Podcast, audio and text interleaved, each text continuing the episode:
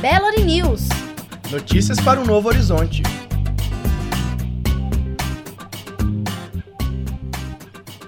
Vereadora Marielle Franco morre e gera protestos. Brasil pode recorrer contra a sobretaxa ao preço do aço pelos Estados Unidos. Trecho da Nossa Senhora do Carmo é fechado por risco de desabamento.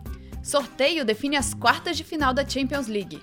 Governo federal retoma campanha contra o vírus HPV. Bom dia, está no ar mais um Belo News. Política. A vereadora carioca Marielle Franco foi morta a tiros na região central do Rio de Janeiro. A repórter Carol Pontes traz mais informações. Na última quarta-feira, a vereadora pelo PSOL do Rio de Janeiro, Marielle Franco, foi morta a tiros na região central da cidade. Nascida na comunidade da Maré, a vereadora tinha uma ação combativa, combativa e em defesa dos, dos direitos humanos.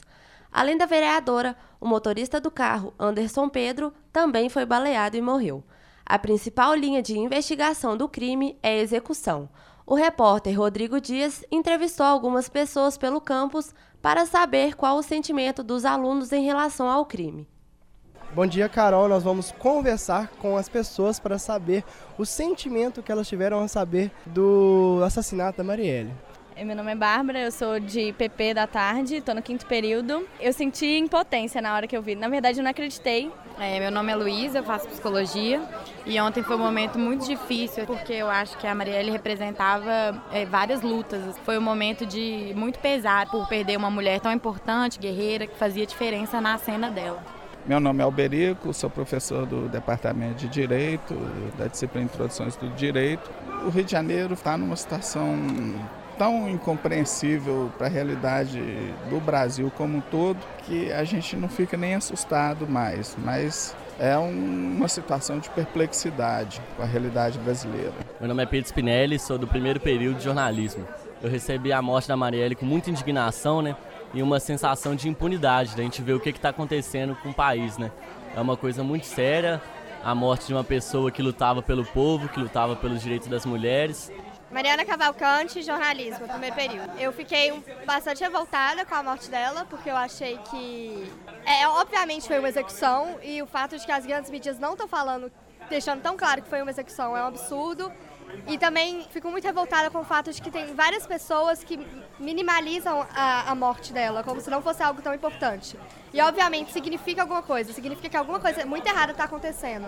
Depois de escutarmos essa pluralidade de opiniões, Carol, voltamos com você para falar de toda a repercussão no Brasil. A morte da vereadora repercute em todo o país. Em Belo Horizonte, manifestantes se reuniram na Praça da Estação. Muitas pessoas dividiram o microfone e, discu e discutiram questões relativas às mulheres, negros e gays. Na política, foi pedida a união dos partidos de esquerda e o fim da intervenção federal no Rio de Janeiro. Além de Belo Horizonte, outras dez capitais também protestaram contra o assassinato de Marielle Franco. Internacional. Internacional. Internacional. Internacional. Internacional. Bom, gente, a morte de Marielle afetou as relações do Mercosul com a União Europeia. 50 deputados do Parlamento Europeu pediram nessa quinta-feira a suspensão imediata das negociações de um acordo econômico entre os blocos. O documento assinado pelo eurodeputado espanhol Miguel Urban exige que o Brasil exige, exige do Brasil uma investigação, em suas palavras, independente, rápida, exaustiva e que permita alcançar a verdade e a justiça. Putin recorre a amor à pátria para convocar russos às urnas. O repórter Matheus Caldas irá contar mais sobre isso. É isso mesmo, Maria Eduarda. O presidente russo Vladimir Putin, prestes a ser reeleito, apelou ao amor à pátria para garantir sua posse. O Kremlin russo teme uma forte abstenção, o que enfraquecerá seu governo. Abre aspas. Em quem votar, como exercitar seu direito em uma eleição livre é uma decisão pessoal. Mas se cada um fugir dessa decisão, então, essa escolha essencial e determinante se fará sem que sua opinião tenha sido levada em conta. Fecha aspas. E o afirmou o icônico presidente em seu discurso. Putin afirma ainda que a decisão deve ser baseada na consciência, entendimento da verdade e da justiça e o amor à pátria. O presidente deve ser reeleito e chegar a 24 anos no poder máximo da Rússia. É com vocês aí do estúdio. Saúde. O Ministério da Saúde lança campanha para reforçar a vacinação contra o vírus HPV. A reportagem é de Letícia Fulgêncio. Bom dia, Letícia. Bom dia, Luísa. A meta é assegurar que 80% da população alvo do vírus seja vacinada, ou seja, meninos de 11 a 14 anos e meninas de 9 a 14. Portadores do vírus HIV entre 9 e 26 anos também têm direito à vacinação gratuita. Uma das insistências da campanha é que a segunda e última dose da vacina seja tomada. As doses devem ter um intervalo de seis meses entre elas e é indispensável que se complete a prevenção. No ano passado, 79,2% das meninas tomaram a primeira dose, mas nem 50% delas tomaram a segunda.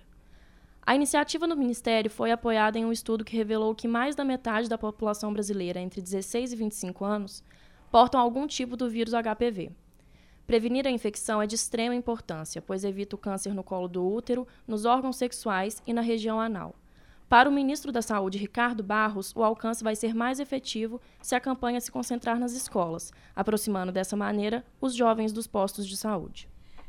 Além disso, o Ministério da Saúde alerta que o número de mortes por febre amarela chega a 300. A repórter Débora Drummond traz mais informações. É isso mesmo, Maria Eduarda. O último boletim epidemiológico do Ministério da Saúde mostra que no período de 1 de julho de 2017 a 13 de março de 2018 foram confirmados 923 casos da doença e 300 óbitos. Os números são superiores ao mesmo período do ano anterior. Outros 769 casos ainda são investigados. Os dados do boletim também demonstram que atualmente a doença atinge áreas com maior contingente populacional. Minas Gerais, com 415 casos confirmados, lidera o ranking. São Paulo, com 376, é o segundo estado. Apesar dos números, o ministro, da Saúde, Ricardo Barros, afirma que a situação está sob controle. Ele diz que ainda não há nenhuma decisão sobre como será feita a extensão das campanhas de vacinação pelo país. Economia. Presidente Michel Temer afirmou que tentará retirar o Brasil da lista americana de países sobretaxados na importação do aço. Mais informações com a repórter Letícia Perdigão. Na abertura do Fórum Econômico Mundial para a América Latina, nesta quarta-feira, dia 14, Michel Temer disse que se não houver uma solução amigável e rápida com os Estados Unidos para a retirada do Brasil da lista de países sobretaxados na importação do aço, recorrerá, junto com outros países, à OMC, Organização Mundial do Comércio. Na última semana, Donald Trump, presidente americano, anunciou as novas taxas de importação de 25% para o aço e 10% para o alumínio a ser cobrada a partir do dia 23 deste mês. O Brasil, segundo maior exportador de aço para os Estados Unidos, já sente o impacto da medida de Trump. As empresas brasileiras estão apresentando perda de valor de mercado com a queda de suas ações. As siderúrgicas temem que as exportações caiam 30% a partir de agora, prejudicando ainda mais a situação econômica do país. Arquivo X Estudo revela afastamento dos jovens de mídias engajadas e maior interação com a imprensa internacional. Um levantamento realizado pela agência pública em parceria com alunos de universidades do Rio de Janeiro e São Paulo apontou que há diferenças significativas entre os leitores de páginas engajadas que lideram a polarização do debate político e páginas da imprensa tradicional que costumam adotar neutralidade nas reportagens. A pesquisa revela que a idade dos seguidores do Facebook é bem diversa. Enquanto o maior grupo de leitores de páginas de esquerda tem mais de 50 anos, 26,1%, os de direita são um pouco mais jovens, têm entre 41 e 50 anos, o que representa 30%. O maior, é, o maior grupo de leitores de páginas da imprensa tradicional tem de 20 a 30 anos, 33,3%. Repórter André Lobato. Cidade trecho da Avenida Nossa Senhora do Carmo, próximo à entrada do Belvedere, está interditado por afundamento de solo. O muro de contenção que separa a avenida do aglomerado Morro dos Papagaio corre risco de desabamento. A Prefeitura de Belo Horizonte está notificando moradores da região, que estão sendo orientados a se retirar e devem ser encaminhados para o programa Bolsa Moradia. Cerca de 22 casas foram notificadas e três dessas já foram desocupadas. O Departamento de Edificações e Estradas de Rodagem de Minas Gerais está estudando o caso e, a partir dos resultados, será possível determinar o tipo de intervenção para o reparo do local. Repórter Marina Alvim. Esportes. Definidos os próximos confrontos da Champions League. Acompanhe mais informações com o repórter Daniel Dyer. Bom dia, Daniel. Bom dia, Luísa. Bom dia, ouvintes. Na manhã de hoje ocorreu na cidade de Nyon, na Suíça, o sorteio das quartas de final da Champions League. Confrontos históricos foram definidos e teremos Juventus contra Real Madrid, que foi a final do ano passado, além de Bayern de Munique e Sevilha, Barcelona e Roma, e o embate entre os dois ingleses que sobraram na competição, Liverpool versus Manchester City. O sorteio foi realizado pelo ex-atacante ucraniano Andriy Shevchenko, e os jogos vão ocorrer entre 2 e 3 de abril na ida e 10 e 11 de abril na volta. E o lateral brasileiro Felipe Luiz poderá ficar fora da Copa do Mundo na Rússia. A repórter Larissa Duarte conta por quê. Pois é, Luísa. O dia amanheceu triste para a seleção brasileira. O lateral Felipe Luiz sofreu uma fratura ontem na fíbula da perna esquerda em uma partida da Europa League contra o Lokomotiv de Moscou e está fora do restante da temporada. O jogador brasileiro poderá ficar também fora da disputa pela Copa do Mundo na Rússia. O Atlético de Madrid, quem divulgou os exames de Felipe, não informou o prazo previsto para a recuperação, mas casos parecidos exigiram ao menos dois meses até o retorno aos gramados. O atleta havia sido convocado pelo técnico Tite para os amistosos do Brasil contra a Rússia e a Alemanha nos dias 23 e 27 de março. A seleção brasileira ainda não se manifestou sobre o caso ou sobre possíveis substituições. Arte e cultura. Esculturas de elefantes ocupam espaços públicos de Belo Horizonte. A repórter Bárbara Guerra tem os detalhes. Belo Horizonte recebe a Elephant Parade. A exposição é uma das mais famosas do mundo. Na versão brasileira, ela traz 42 elefantes pintados por artistas do país e de BH.